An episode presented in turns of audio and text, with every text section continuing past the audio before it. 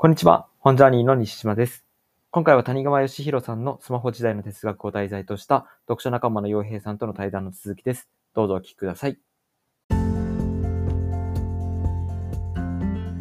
なみにこの本を読まれて、特になんか印象に残ったお話とかありますか、印象に残った話、あのーそうですね、2つあって、うん。アニメの話出るじゃないですか。はい。えエヴァンゲリオンとかですね。はい。はい。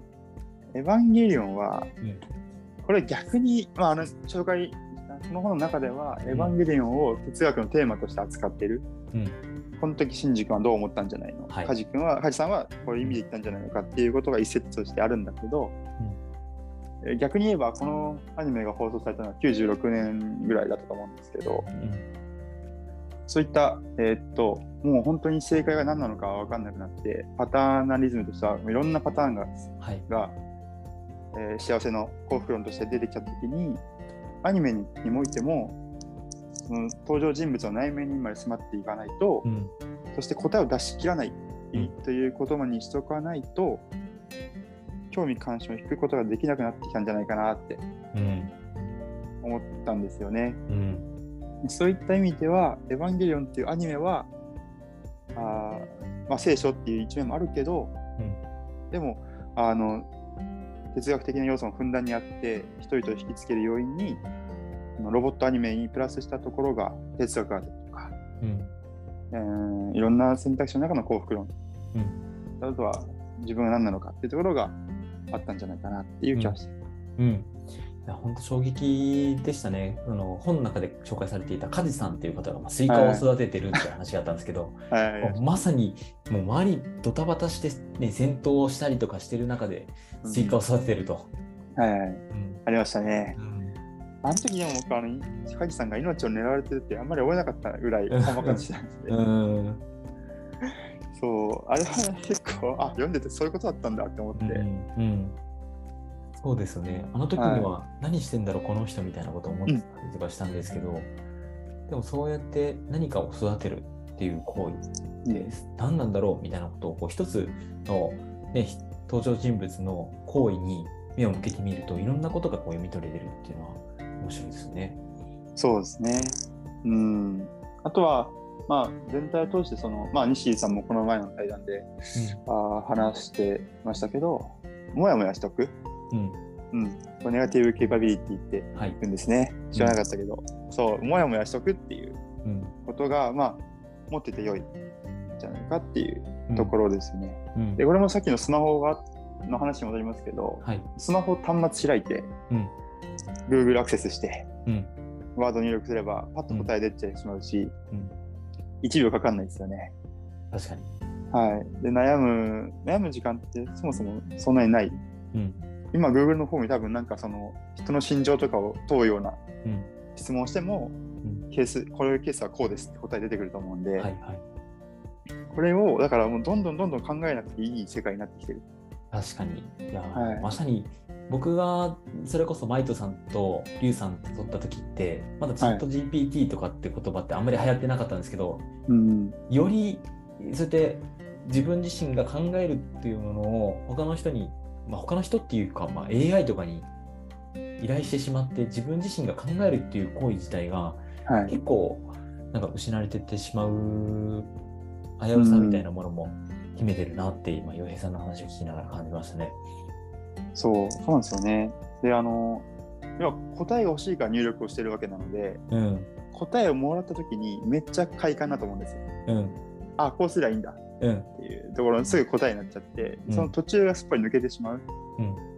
で、このすすっぱり抜けてしまった実は過程がめちゃくちゃ、うーん、失敗もするんだけど、うん。大事だとうんいうこと、たくさん考えて、たくさん選択肢を出して、それで自分の中で、例えば、これでやっていくという選択肢を取ったときに、おそらく、うん、人、まあ、大きい意味での人は一歩進める。うんのかなっていう気がしてます。うん。いやここは本当に何だろう。もうモヤモヤするポイントの一つだなと思っていて。はいはい。それこそ谷川さんはだそうやって思考することが大切だっていうなんか文脈もあればうん、とはいえ、すべてを自分自身で考える必要があるのかっていう問いかけも、この本にされてたのがね、はいそうですね。印象的だったんですけど、はい。まあ、いわゆる自分自身で考えれば、それだけいい人生になるかというと、そうでもないと。うん。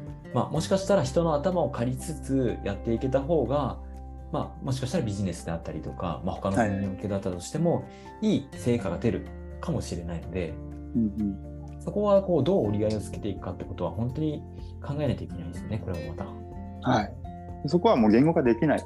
うん、わけですよね。そのバランス感覚というか。そう、うん、巨人の肩に乗って世界を見てみるということで、自分の中の世界観を作っていくっていうのが、うん。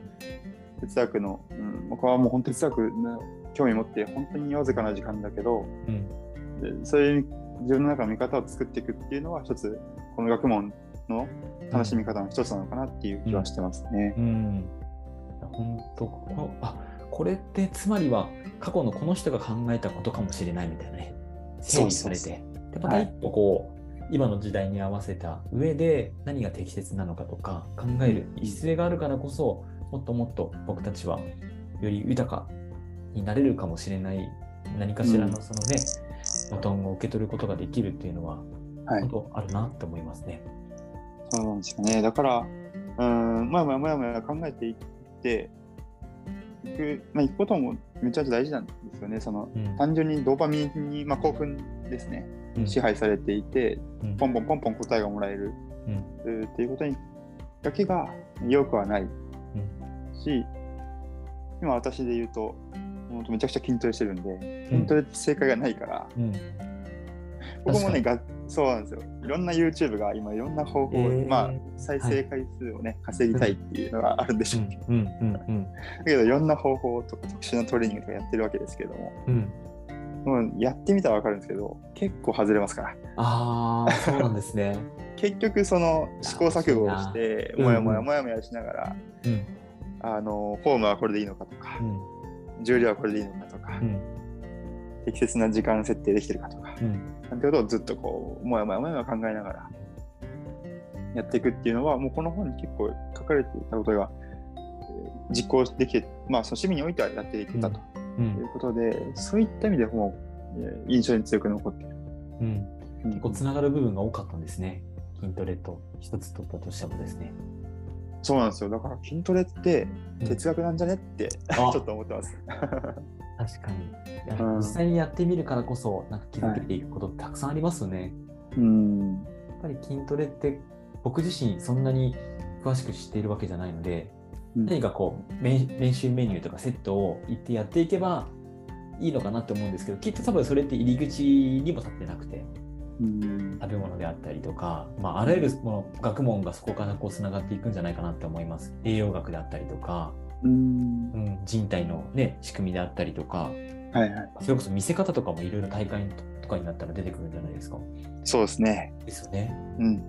そうするとまた違うこう光の当たり方とか、はいはい。ね、またそこからこう広がっていく何かがあるので、はいうん、もう世界がまた一つのことを起点に、うん。うんそうですね。使っていくっていうのは、うんすごく、うん、面白さの一つなのかもなって思います、趣味って。そうですね。ここに一人だけ熱狂してるんですよ。だから僕だけは熱狂してて。うん、うん、いやー他人はあんまり関係ないっていうか、うん、うん、うん、理解もしてくれないと思うんですよ。なんで筋トレなんていう話なん思うんですけど、うん。だけど、でも一人だけ熱狂してるんですよ。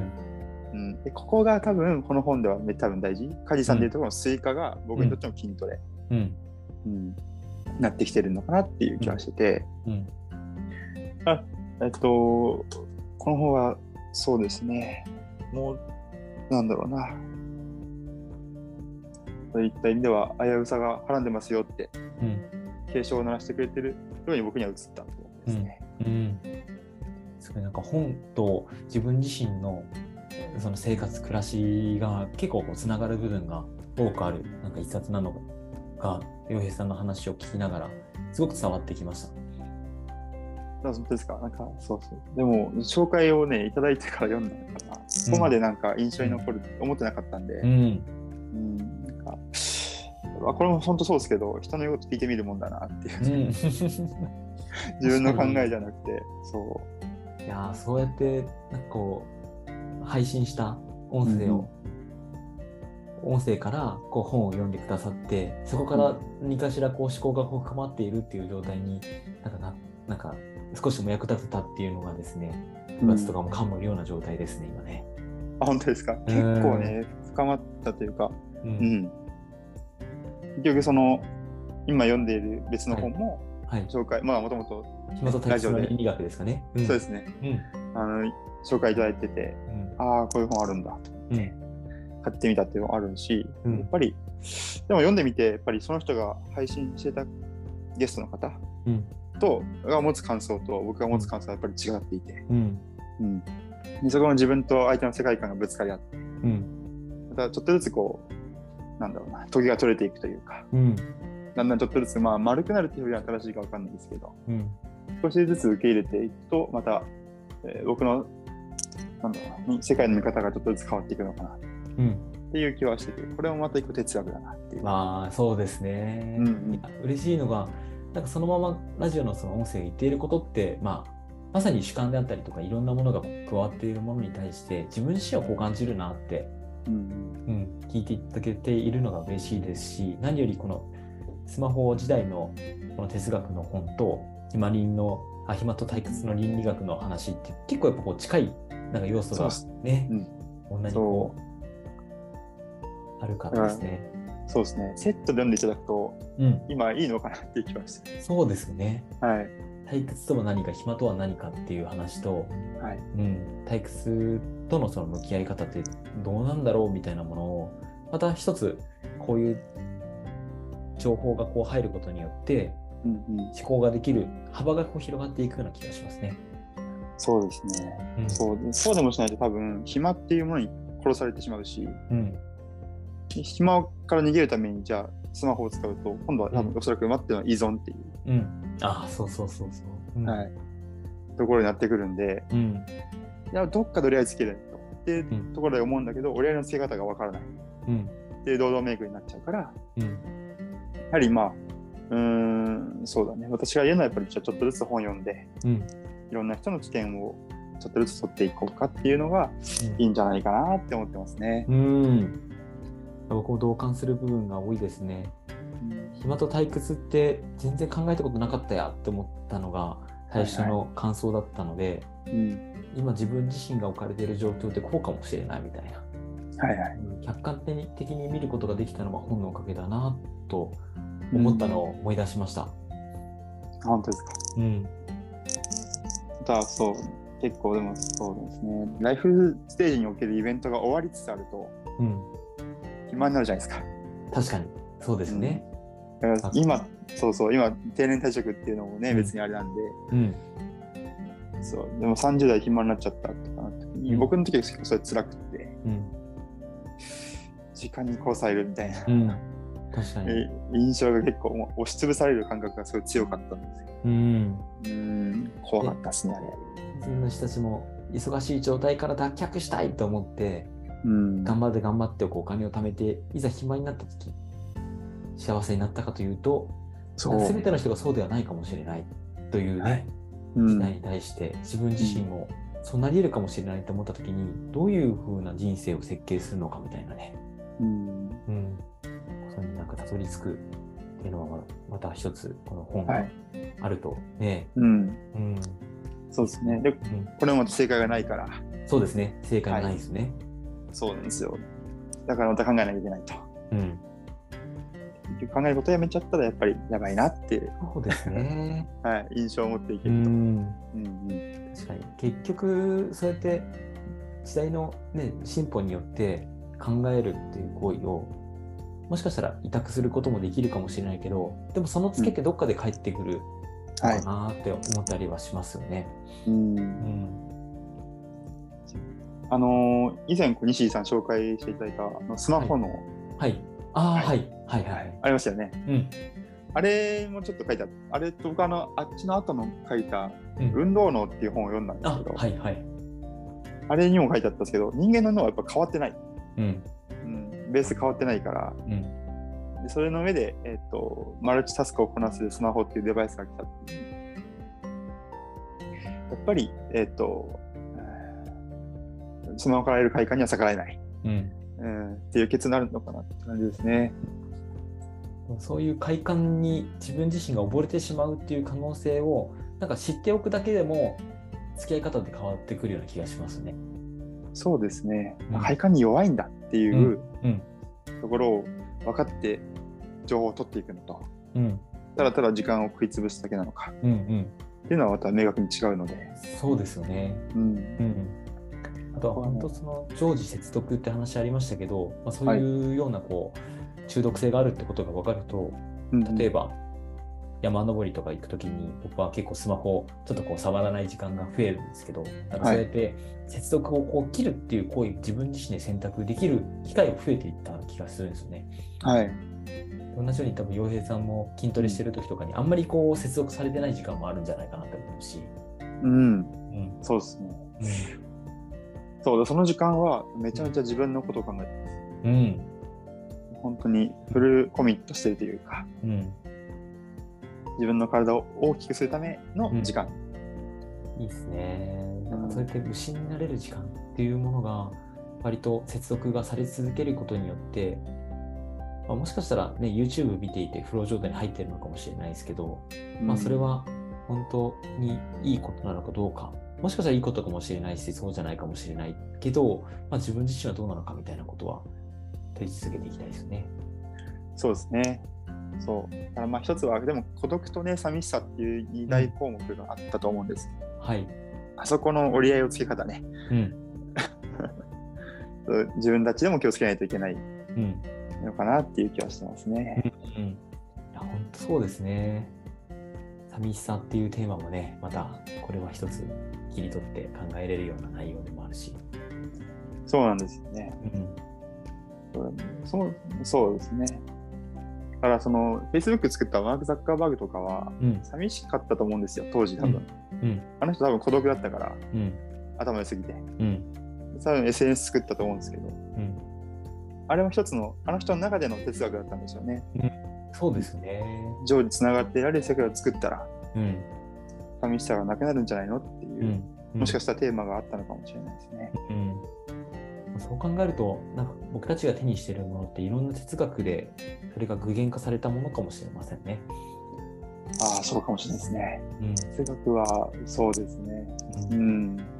それこそ松下幸之助の、ね、水道哲学っていう言葉もあありますし、うんなんかそういった、うん、こう思いがあるけれどでもその思いが常に正解であるかどうかはわからないし、うん。うんうん、この寂しさを払拭できるものとしてこう作られたものが実はなんか全ての人に頭はまるかどうかも分からなかったっていう、うん、その哲学がこう形になったゆえに見える世界みたいなものから、うんまたなんか考えることもたくさんあるなって気づけました。いやいや、本当そうですね。うん確かに。だから、まあ、だから僕は言ってますけども、うんそうですね。難しい。あ暇、ん？じゃあ、いや、やめときます。ちょっと大丈夫です。大丈夫ですか？はい。いやー、まあ、本当あっという間に30分ぐらいはいはじっくり。とお話しすることができたので、最後に上平さんに一言いただいたら、えっと今回の会話終了したいかなと思います。上平さん、今日はいかがでしたか？今日は、というかですね、まずもう、あの、お誘いいただいてありがとうございました。いやーもうこちらこそです。本当、お仕事終わりにありがとうございます。うんめちゃめちゃ嬉しかったですね。そして、あの、まあ、今僕が一番語れる本でうん。お話ができた、しかもこの、西地さんとの1対1のセッション、いや僕も嬉しいですよ。めちゃめちゃ幸福度高いですね。うん、いやー僕も本当楽しかったし、うんまだまだこう話せそうだなって思うぐらい、またぜひ、はいね見たいです。うんいや、本当に、えっとですね、またぜひ参加させていただきたいとうん思ってます。またね、またあの、また一旦僕はあの、石井さんのまたガイドにですね、うん寄っていくというスタンスに戻りますけれども、はい。引き続きよろしくお願いします。よろしくお願いします。そはいして大会の方もね、大会の方もまた今度あるっていうことなので、おはい願いしてます。ありがとうございます。はい。はい。ということで、まあ今回は洋平さんからですね、一回ちょっと紹介していただいた本をこのような形でまた改めてしょ、ね、あの話をしていくっていう機会もなんか増やせていけたらいいなというふうに思ったので、まあ、ぜひぜひまたこういった形でですね、一回話したけど別の方とこう話すっていうこともやっていけたらいいなというふうに思いました、今日は。はい。はい。では、今回はスマホ時代の哲学、谷川さんの本を洋平さんと一緒にえ話をして深めていきました。上平さんありがとうございました。はい、ありがとうございました。